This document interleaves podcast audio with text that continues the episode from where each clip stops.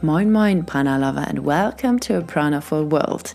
Hier ist Josephine und ich freue mich so sehr, dass du heute eingeschaltet hast, denn es geht um die heilende Kraft des Atems, ja, Healing Breath. Breathwork als Heilung verstehen, fühlen und dann nämlich auch anwenden. Das ist hier die Krux.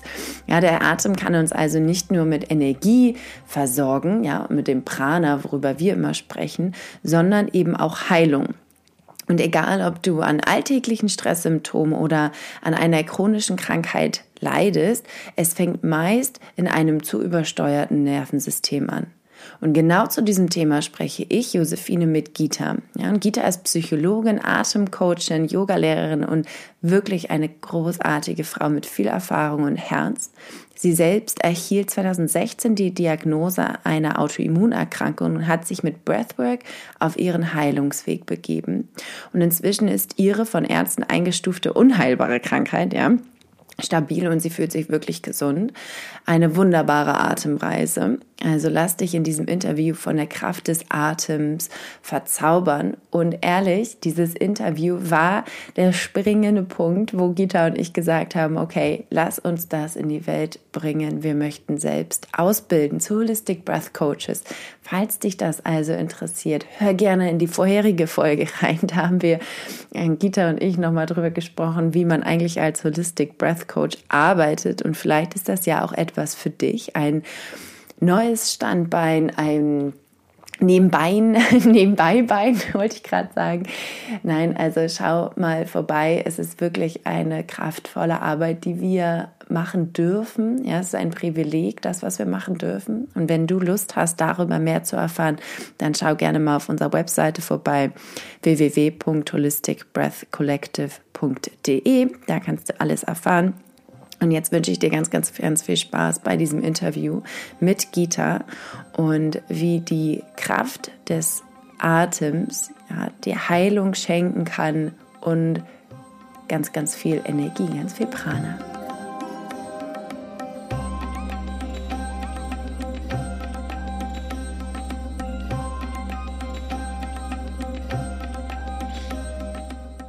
Herzlich willkommen, liebe Gita. Ich freue mich so, dass du da bist. Äh, wir kennen uns ja schon aus einem vorherigen Interview aus deinem Podcast. Und ja, ich habe so ein paar Fragen mitgebracht für dich, die ich äh, dir gerne stellen möchte, weil es auch nochmal eine ganz andere Richtung beziehungsweise einfach noch eine erweiterte Richtung ist von dem, ähm, was ich mache.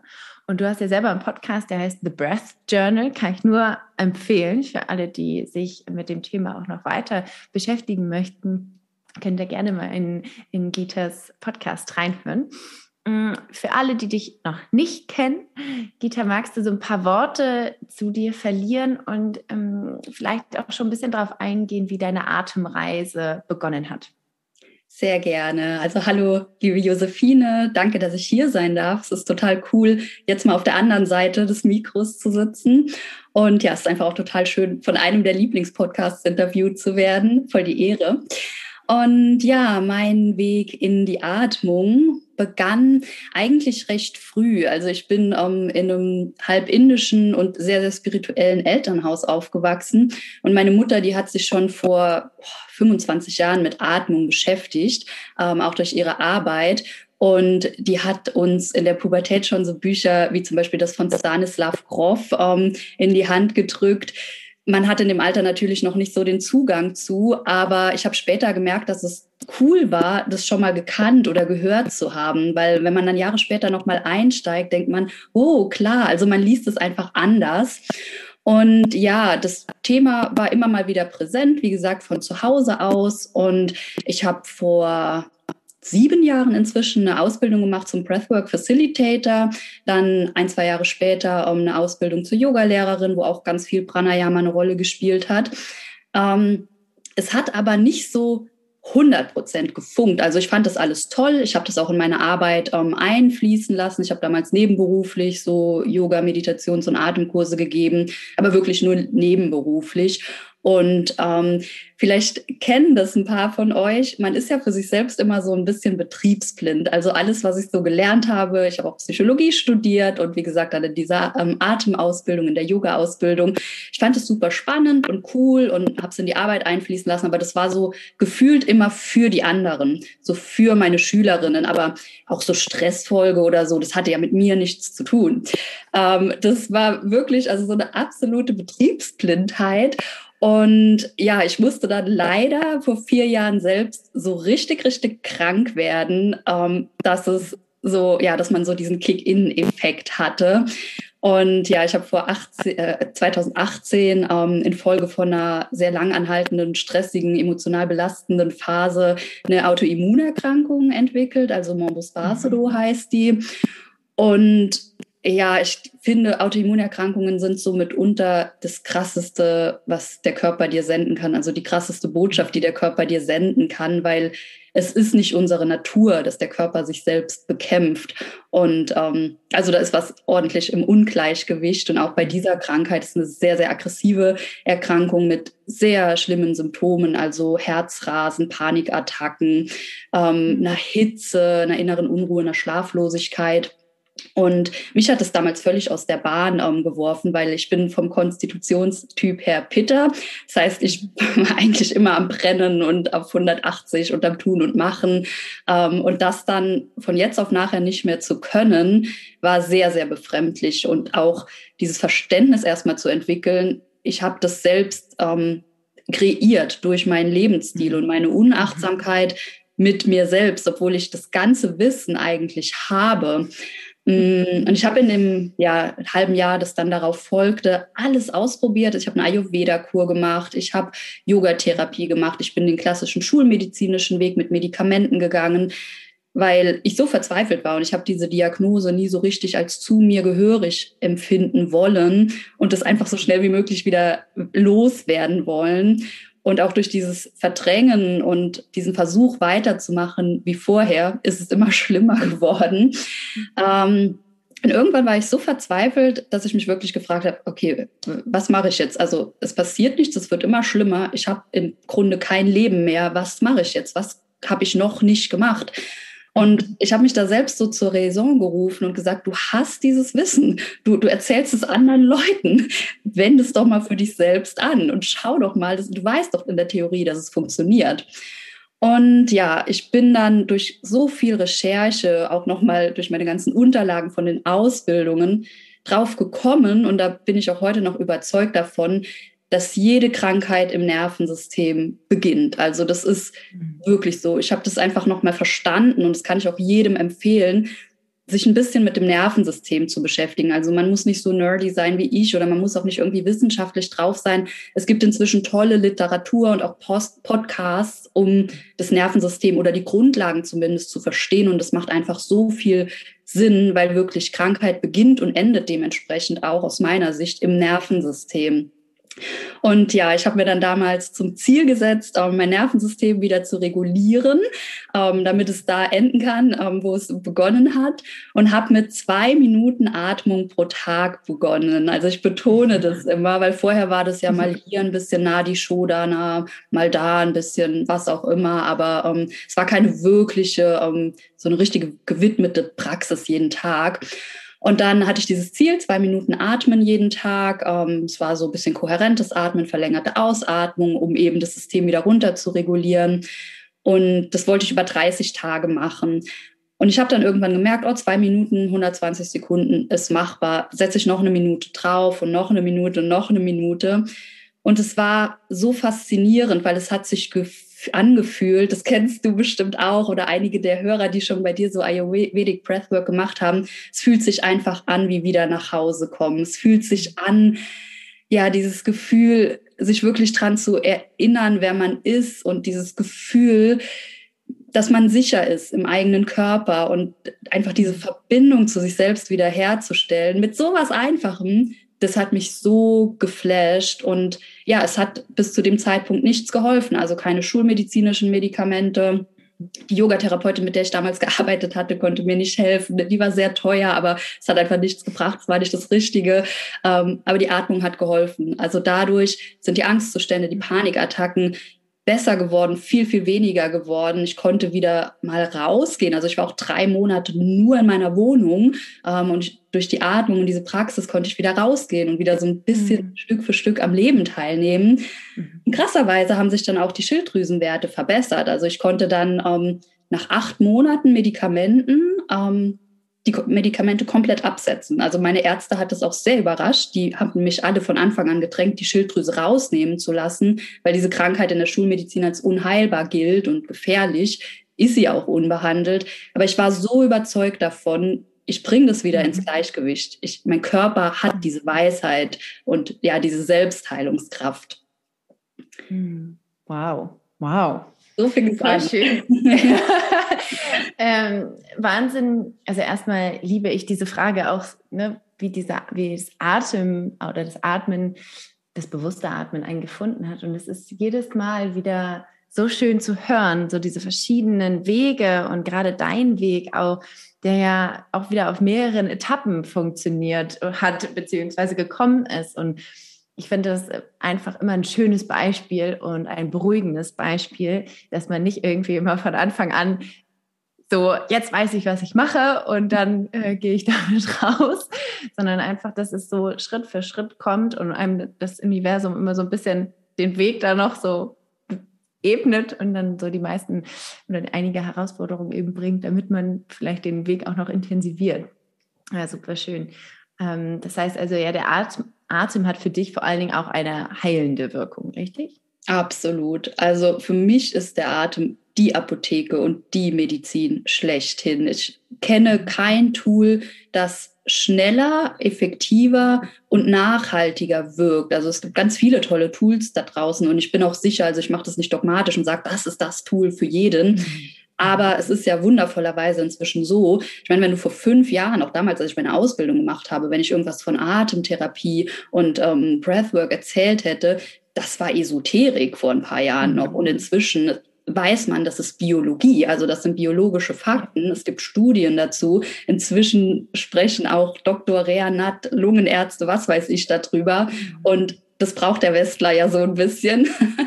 ähm, oder viele, die jetzt vielleicht nicht so ähm, spirituell tief drin sind. Ähm, und das ist ja auch okay. Also ich finde es auch schön, diese wissenschaftliche Evidenz. Ähm, und dadurch weiß man aber auch, es wirkt einfach für jeden. Also man muss nicht daran glauben. Ich finde das immer ein bisschen schwierig. Auch damit habe ich in der Krankheitsphase viel gearbeitet, so mit Visualisierung und Meditation. Und klar, wenn man damit aufgewachsen ist oder einen Zugang zu hat, dann geht es gut und dann kann das auch helfen. Aber wenn man einem Menschen, der nie was damit zu tun hatte, in der Krankheitsphase erzählt, ja, jetzt visualisier mal, wie du dich fühlst, ähm, wenn du deine Medikamente absetzen kannst oder wenn du deine Krebserkrankung geheilt hast, das funktioniert einfach nicht. Aber du kannst zu jedem Menschen sagen, atme mal doppelt so lange aus wie ein. Das kann einfach mhm. jeder, ne? vor allem mit einem Atemcoach oder einem Atemtherapeuten. Und dann passiert was. Also man spürt es einfach auch direkter Ebene und man kann es ja auch messen. Und deswegen finde ich diesen heilsamen Effekt so fantastisch einfach und auch so universell. Also, weil, wie gesagt, ich denke, dass alle Erkrankungen oder ich bin jetzt auf Stressfolgeerkrankungen spezialisiert und chronische Erkrankungen. Und ja, die beginnen eben im Nervensystem und über die Atmung kannst du das Nervensystem regulieren. Und da ist es egal, ob du jetzt wie ich Morbus Basedow hast oder Multiple Sklerose oder Morbus Crohn, was auch immer. Ich meine, die Liste an Stressfolgeerkrankungen ist so lang und auch Stresssymptomen. Es muss ja nicht mal eine diagnostizierte Erkrankung sein. Und der Atem hilft einfach immer. Auch wenn das kein Allheilmittel ist. Also ich stelle keiner von meinen Coaches in Aussicht, damit wirst du geheilt. Und bei mir war das so und deswegen ist bei dir auch so. Aber ich garantiere jedem, du wirst dich besser fühlen, weil es ist einfach so, wenn wir gesund atmen, geht es uns besser. Ja, das finde ich mit dem Atem auch mit am kraftvollsten, diese Erfahrung, die man ja auch direkt spürt. Mhm. So, also gerade bei ähm, ja im Coaching-Bereich oder ja auch bei uns im Ayurveda-Bereich ist es ja viel Mm, auf langfristiger Ebene, ja, also diese langfristigen Routinen aufzubauen, Rituale und, und, und. Mm, und manchmal finde ich es aber schön, auch so einen kleinen Vorgeschmack zu bekommen und einen Menschen in eine Erfahrung zu bringen und den durch den Atem zu leiten und sofort zu merken, was der Effekt auf das Nervensystem ähm, sofort ist. So, ich habe ein Beispiel gestern, ähm, hatte mein Schwager eine Prüfung und zwar in Deutschland. Das heißt, also wir haben mit ihm telefoniert und er war so blockiert, einmal weil er eine, eine Prüfung hatte, aber eben auch weil er so, so viele andere Themen noch mit in seinem System hatte, so die er nicht lösen konnte. Und es war wie, wie so ein Gedankenkarussell. Also man sah es richtig so. Einfach der Stress war so da, der Adrenalinpegel war da, aber er war nicht positiv, weil man braucht ja das Adrenalin für die Prüfung, aber er war nicht positiv, sondern er war einfach so im System und konnte nirgendwo raus. Und wir haben wirklich einfach nur ein paar Minuten ruhig geatmet und danach, wir haben, also wir haben gefacetimed und es war, du, du merktest das schon so in dem, in seinem Raum, selbst über, übers Internet, hat sich auf einmal so ein bisschen entspannt und der Nachmittag lief so gut mit Prüfungen und allem drum und dran. Und es war für mich nochmal, und ich mache das ja auch schon echt lange, aber es war für mich gestern nochmal so ein Aha-Moment, dieses Nervensystem zu regulieren in bestimmten Situationen, Stresssituationen oder was auch immer. Und so im Alltag das auch zu integrieren, ist einfach so kraftvoll. Das ist so ein schönes Beispiel. Ja, absolut, dass man es so schnell merkt. Also diese Erfahrung mache ich einfach auch immer wieder. Man merkt es nach einer Session, auch nach einer kurzen Session. Mhm. Also insbesondere bei Menschen, die sich nie damit beschäftigt haben. Das ist so dieser Wow-Effekt. Wow, ich habe einen Atem. Also ich habe so viele Leute, die sagen, ich war mir noch nie in meinem Leben meines Atems bewusst. Ja. Wirklich, wirklich krass. Ähm, und dann halt wirklich, wenn man es über einen längeren Zeitraum macht. Also mich macht es so glücklich. Ich biete ja acht Wochen Coachings mhm. an und einfach zu sehen, ähm, was da passiert bei den einzelnen Frauen. Es sind bisher, es war ein Mann bisher dabei, aber ansonsten sind es nur Frauen. Das ist auch okay. Aber wirklich zu sehen, was da passiert, was da für ein Potenzial freigesetzt wird und die Leute flasht es selbst total, weil ehrlicherweise ist es ja so in Deutschland zumindest, ähm, der Gang zum Breath Coach oder auch zum Heilpraktiker ist meistens so der allerletzte, den man macht, wenn man völlig verzweifelt ist. Also ist mhm. einfach so in unserer Gesellschaft noch zumindest. Ich denke, wir tragen da alle ein bisschen zu einem Shift bei. Ähm, das heißt, die Leute haben so viel ausprobiert und die haben eigentlich kaum mehr Hoffnung. Äh, und dass sie dann merken, krass, indem ich meine Atmung ändere, indem ich eine tägliche Atempraxis etabliere, da passiert endlich was. Das war der Schlüssel irgendwie zu mehr Wohlbefinden und dass es wieder fließen kann.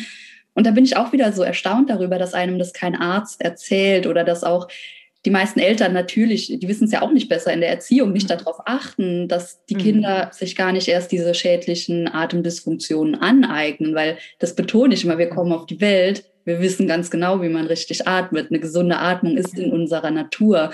Und dann verlernen wir es traurigerweise. Mhm. Aber ja, umso schöner, dass ja, dieser Effekt sich einfach so schnell einstellt. Ja, du hast gerade eben schon deine äh, Coachings angedeutet. Und wie kann man sich das vorstellen, wie man im Eins zu eins Coaching sozusagen ist mit dem Atem? Wo fangt ihr an? Wie geht ihr vor? Kannst du da so ein bisschen was drüber erzählen? Das ist, glaube ich, für sehr viele einfach spannend, dass es eine Opportunity ist, also eine Möglichkeit, um Heilung zu erfahren, wirklich auch eins zu eins mit einem Breathwork-Coach zu mhm. arbeiten. Ja, super gerne. Also ich starte immer mit einem Anamnesegespräch, um halt wirklich zu schauen, okay, kann ich dieser Person helfen? Weil auch wenn ich Psychologie studiert habe, ich bin keine Psychotherapeutin und es gibt manchmal so eine mhm. Grenze, wo ich sage, die Person sollte erstmal eine Psychotherapie machen. Ähm, da habe ich übrigens auch tolle Erfahrungen mit Psychotherapeuten gemacht. Also ich hatte zwei, bei denen ich nicht sicher war, ob es zum jetzigen Zeitpunkt das Richtige war, beziehungsweise ich hatte meine Meinung, wollte mir das aber nochmal bestätigen lassen. Und die Psychotherapeuten ähm, sind dann auch mit mir in Kontakt getreten. Das fand ich toll und haben das sogar ausdrücklich empfohlen und gesagt, also aufgrund des bisherigen mhm. Verlaufs definitiv go for it. Auch diese Zusammenarbeit, also hat, fand ich ganz toll. Und genau, da schauen wir immer, ähm, passt es so inhaltlich und was hat die Person für Vorstellungen und Erwartungen, wie sieht das Leben von der Person aus und natürlich auch passt es zwischenmenschlich auf beiden Seiten, mhm. ähm, weil das ist so essentiell. Die Leute müssen sich wohl bei mir fühlen und ich muss das Gefühl haben, okay, da stimmt die Chemie und ja, wenn das passt, dann ähm, starten wir, wie gesagt, über acht Wochen. Wir treffen uns dann mhm. einmal wöchentlich 95 Prozent meiner Arbeit ist über Zoom. Da habe ich auch tolle Erfahrungen gemacht. Vor ein paar Jahren war ich da noch absolute Gegnerin. Ähm, ich bin aber auch erst seit anderthalb Jahren oder so auf Social Media, ähm, habe so die Vorteile wirklich schätzen gelernt. Aber das geht sehr gut. Ähm, und ja, es besteht natürlich immer so ein bisschen aus Austausch, ähm, aus, aus so ein bisschen psychologischen Hinweisen und mhm. Tipps für den Alltag, für die Lebensweise, weil wir schauen, wo sind die Stressoren der Person, ähm, was fällt der Person im Alltag auf, so wann hält sie die Luft an, was verschlägt ihr den Atem, was schnürt ihr die Kehle zu? Ähm, und sprechen halt so ein bisschen über die Herausforderungen, die die Person hat. Und ja, dann machen wir immer ein bisschen Körperübung, um auch so das Zwerchfell zu trainieren, um die Atemräume zu öffnen, um die Atemmuskulatur zu stärken und gehen dann in eine schöne lange Atempraxis. Und ja, was wir so in den ersten Sessions machen, ist, dass wir uns die Atemdysfunktionen angucken, die ja so mhm. gut wie jeder in unserer Gesellschaft hat. Also ich hatte noch keinen, der ein komplett gesundes Atemmuster hatte, ähm, dass wir da schauen, okay, und die Person erstmal ein Verständnis dafür bekommt, wie sieht denn eine gesunde Alltagsatmung aus und wie atme ich überhaupt im natürlichen Zustand. Mhm. Und genau, ich erkläre das dann auch, dass die Leute verstehen, ähm, was dieses Atemmuster mit dem Nervensystem macht und was das Nervensystem dann wiederum mit dem Rest der Biochemie und mit den körperlichen Vorgängen macht. Ähm, also diese Grundlagen zu verstehen ist schon wichtig, diese Zusammenhänge zu verstehen. Und ja, dann machen wir ähm, Atemübungen, die auf die Person zugeschnitten sind, je nach Krankheitsbild. Viele, viele überschneiden sich, weil es gibt einfach Atemübungen, die du weißt, dass die sind für alle gut, so Mahat, mhm. Yoga, Pranayama. Das sollte einfach jeder Mensch ähm, perfekt beherrschen und Alltagsatmen idealerweise. Ähm, alles Beruhigende, alles Regulierende, runterregulierende. Ähm, ja, selten mache ich auch aufputschende Atemübungen, aber es ist dann wirklich bei Menschen, die Chronic Fatigue zum Beispiel haben oder ähm, infolge von einer Depression eine Antriebslosigkeit. Mhm. Aber meistens ist das Thema einfach runterfahren, weil die Leute mit einem total überstrapazierten Nervensystem mhm. zu mir kommen. Und ja, die Leute lernen dann auch, wie man sich Gewohnheiten etabliert, ins Leben um, integriert, weil das erkläre ich auch immer und betone das. Wir treffen uns achtmal meistens verlängern wir. Nichtsdestotrotz, wir treffen uns einmal die Woche und es kommt auf die übrigen sechs Tage die Woche an. Und da habe ich tolle Erfahrungen gemacht. Also die schaffen das wirklich alle in dem Coaching. Auch diejenigen, die am Anfang denken, es ist unmöglich, weil ich bin berufstätig und ich habe Kinder, die schaffen es alle. Und auch das für die Hörerinnen ganz wichtig. Ihr braucht nicht eine Stunde am Tag, startet mit ein paar Minuten und es gibt immer Möglichkeiten. Also das muss auch nicht so diese Instagrammable Morning Routine sein. Das kann auch zu einem anderen Zeitpunkt sein am Tag, wenn es einfach besser ins eigene Leben passt. Und ja, dann diese Fortschritte, wie gesagt, das, das macht mich so glücklich. Also mich macht mein Job so glücklich. Ja. Ja, das merkt man auch. Das finde ich immer total schön. Ähm, auch bei Social Media, finde ich, machst du das, nimmst du einen auch immer ganz schön mit. Und da merkt man richtig so diese Passion und auch dieses Gefühl, was du eben bei anderen Menschen hervorrufst. Und das ist sehr, sehr schön. Wir hatten gestern in meinem Online-Kurs äh, Prana Full Breath auch genau das Thema Atmen im Alltag. Und das war so cool auch zu sehen, wo man in welchen Lücken im Alltag es schaffen kann, äh, diesen Atem zu etablieren. Sei es jetzt, wenn man zum Beispiel auf Toilette geht, äh, sich Wasser holt oder, oder, oder. Und ich glaube, es ist halt einfach so ein bisschen nochmal äh, so, mh, mm, ja, die Komfortzone verlassen, ist es nicht das richtige Wort, aber so ein bisschen out of the box denken nochmal. So, okay, wie kann es dann eigentlich auch noch möglich sein? Mm, eine Frage hätte ich aber noch, wenn man, nicht jeder weiß ja zum Beispiel, dass er jetzt ein Breathwork-Coaching braucht, weil der Atem äh, das Problem ist. Wie kommen die Menschen denn dazu? Also, ähm, wie, wie kommt man denn dazu, dass man unbedingt jetzt ein Atemcoaching braucht? Hm. Das ist tatsächlich noch ähm, ein Thema, denke ich, dass so bei, im deutschsprachigen Raum für die nächsten ein, zwei, drei Jahre relevant sein wird, weil wie beim Yoga ja auch, das dauert ein bisschen. Ich mhm. habe aber den Eindruck, dass ähm, durch die Pandemie, was ja eine Atemwegserkrankung war, Corona, ähm, dieses Thema einfach ein bisschen relevanter geworden ist, Atmen. Also mhm. man hat es öfter mal gesehen, zum Beispiel, was habe ich, mhm. Obel auf Dreisat habe ich mal eine, eine ganze Doku, eine Folge nur über die Atmung gesehen. Also es ist wirklich so im, im Abendfernsehen um 20.15 Uhr öfter mal oder mein Freund, wenn der Spiegel online liest, schickt er mir Links zu, guck mal, da ist was über die Atmung. Ich habe den Eindruck, es wird ein bisschen mhm. populärer. Ähm, bisher. Meine Kundinnen kommen tatsächlich alle ähm, über den Podcast oder Instagram. Ähm, wie gesagt, ich hatte mich ja lange gewehrt. Ich hatte vor ein paar Jahren einfach eine Website, auch nur eine schlechte und dachte, das Universum schickt mir die Menschen, die dafür bereit sind. da kam natürlich niemand. Also diese Website hat einfach niemand gefunden. Aber ähm, durch Social Media, eben durch dieses Teilen, ähm, mhm genau finden die Leute da auch irgendwie zu, weil mhm. ich teile ja auch offen so über meine Krankheit und den Weg daraus und mhm. ich denke, das ist auch so das authentischste, also dass man mhm. es ging auch so schön, dass du am Anfang gefragt hast, wie sah denn dein Weg aus? So, es war nicht okay, ich wollte das machen, ich habe eine Ausbildung gemacht und bin los, sondern nein, ich habe diese Transformation und diesen Heilungsweg, ich bin den selbst gegangen. Also ich bin von dem Punkt, wo meine Kundinnen jetzt sind, zu dem Punkt, wo ich jetzt bin und wo die hinwollen, die Erfahrung habe ich einfach selbst und ich mhm. zeige das auch nach außen und zeige auch, dass es machbar. Also wenn ich das schaffen kann, kann es jeder schaffen. Ähm, und so kommen die Leute dann irgendwie da drauf, weil die meisten suchen tatsächlich nicht nach Atemtherapie nee. oder Breathwork. Mhm. Okay. Die meisten suchen eher nach Selbstheilung, alternativer Medizin mhm. ähm, und ergoogeln sich das oder finden das irgendwie auf Social Media. Mhm über entsprechende mhm. Schlagwörter. Ja, und sind dann ganz überrascht. Also sagen dann selbst, krass, also das, das habe ich jetzt gar nicht gedacht, aber probiere ich mal aus. Also wenn es bei anderen funktioniert, dann warum nicht auch bei mir? Ja.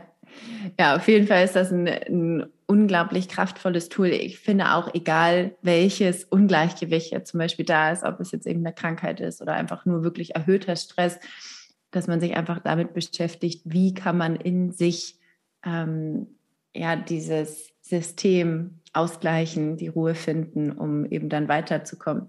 Und du hattest ja gerade eben auch schon gesagt, die meisten kommen ja auch mit einem also sehr aktivierten System.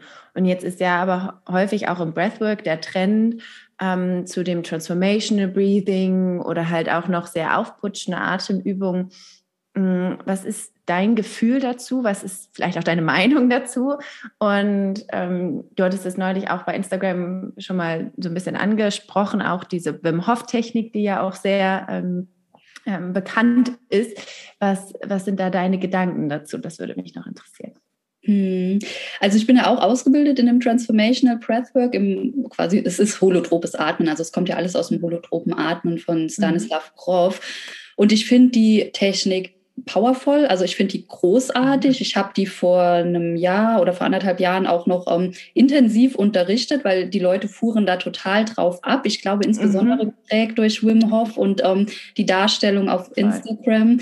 Ich habe mich aber wieder davon distanziert, weil ich denke, es ist nicht das, was die Gesellschaft gerade braucht. Das ist so, mhm. ja, so ein bisschen auch wie vor ein paar Jahren dieses Power-Yoga. Das sah cool mhm. aus und das kann man toll nach außen tragen und es macht so gefühlt jeder und das ist Action und davon hat die Gesellschaft genug. Also das heilt die Leute nicht. Dann gehen die einen Abend irgendwie zum ähm, transformativen Atmen und finden das total fancy und cool. Ähm, aber danach passiert einfach nichts und meine Tendenz ist oder mein Gefühl ist, die Gesellschaft braucht gerade was Beruhigenderes und auch was Langfristigeres, weil mhm. ähm, das ist mir so wichtig, was, dass die Leute das verstehen und jetzt gerade, wo dieses Thema Atem so aufkommt, ähm, es muss keine Action oder ein Event sein, es muss nicht life-changing und fancy und was weiß ich sein, sondern es geht bei der Atmung ja darum, das Nervensystem oder den Grundtonus des Nervensystems nachhaltig zu verändern.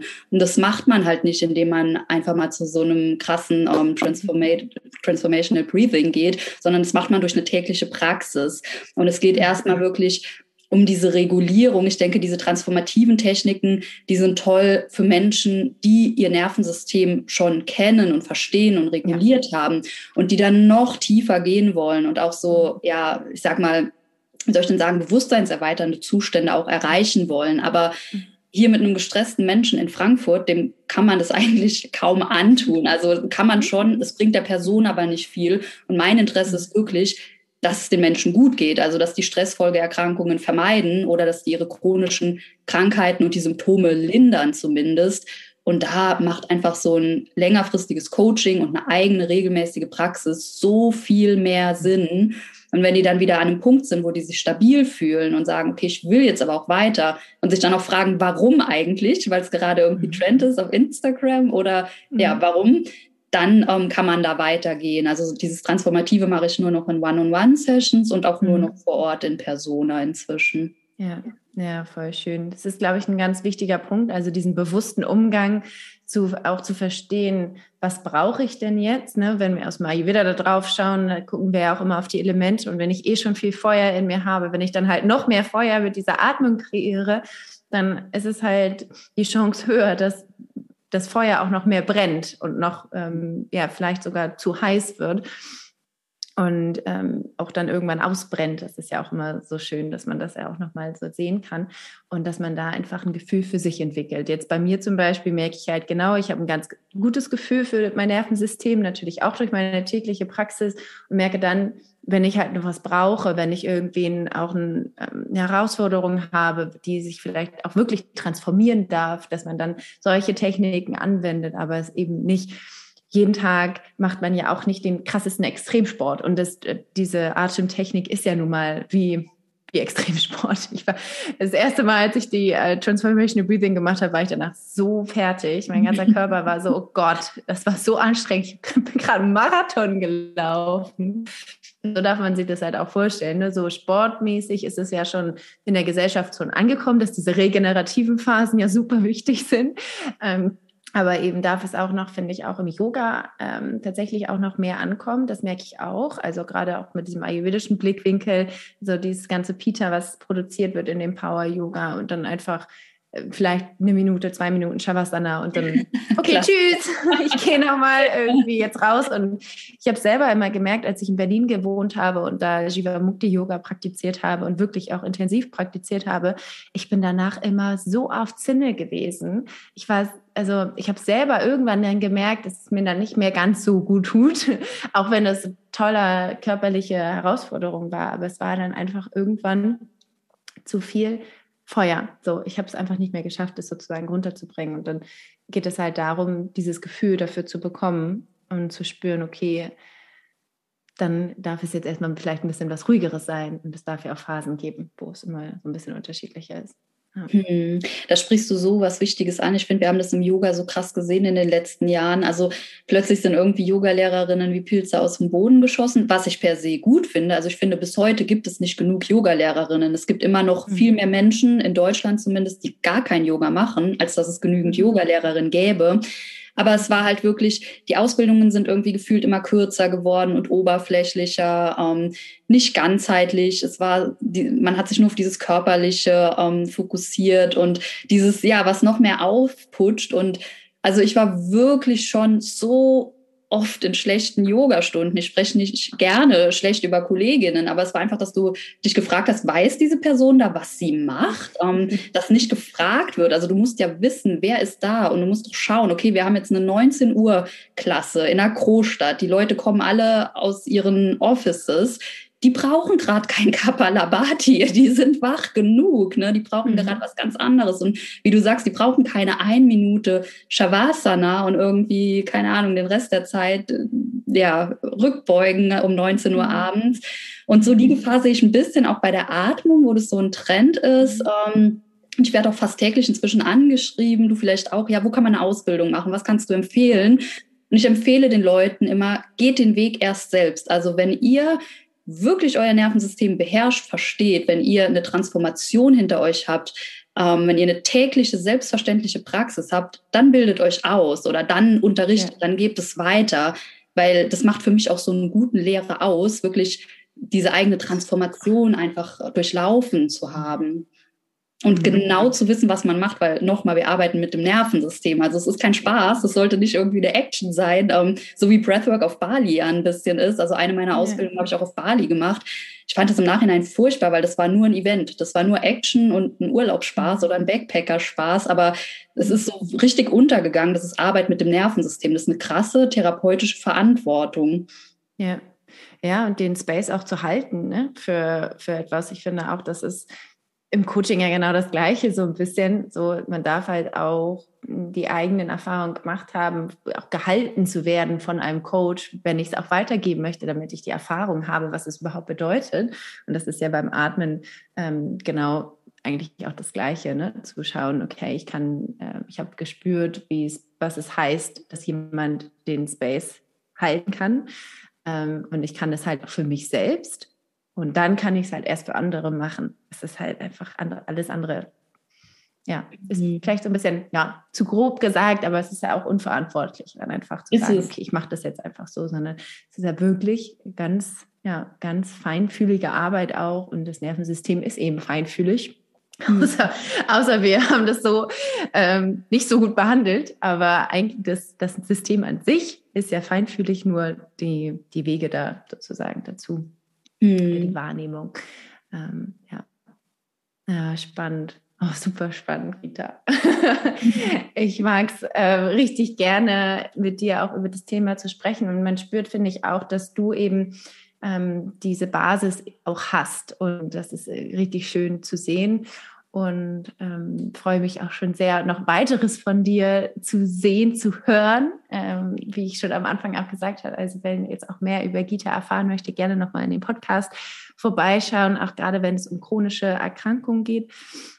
Ähm, da kann man ja mit dir dann auch ganz wunderbar eins zu eins arbeiten. Ähm, sehr spannend. Und vielen Dank für deine Arbeit, vielen Dank für dein Sein und deine ganze Zeit hier in unserem Podcast. Danke dir. Es war ein sehr schönes Gespräch mal wieder. Und ja, ich freue mich auch auf jeden Fall drauf, euch beiden weiter zu folgen und zu schauen, was ja. da noch alles Schönes draus erwächst. Vielen, vielen Dank. Sehr gerne.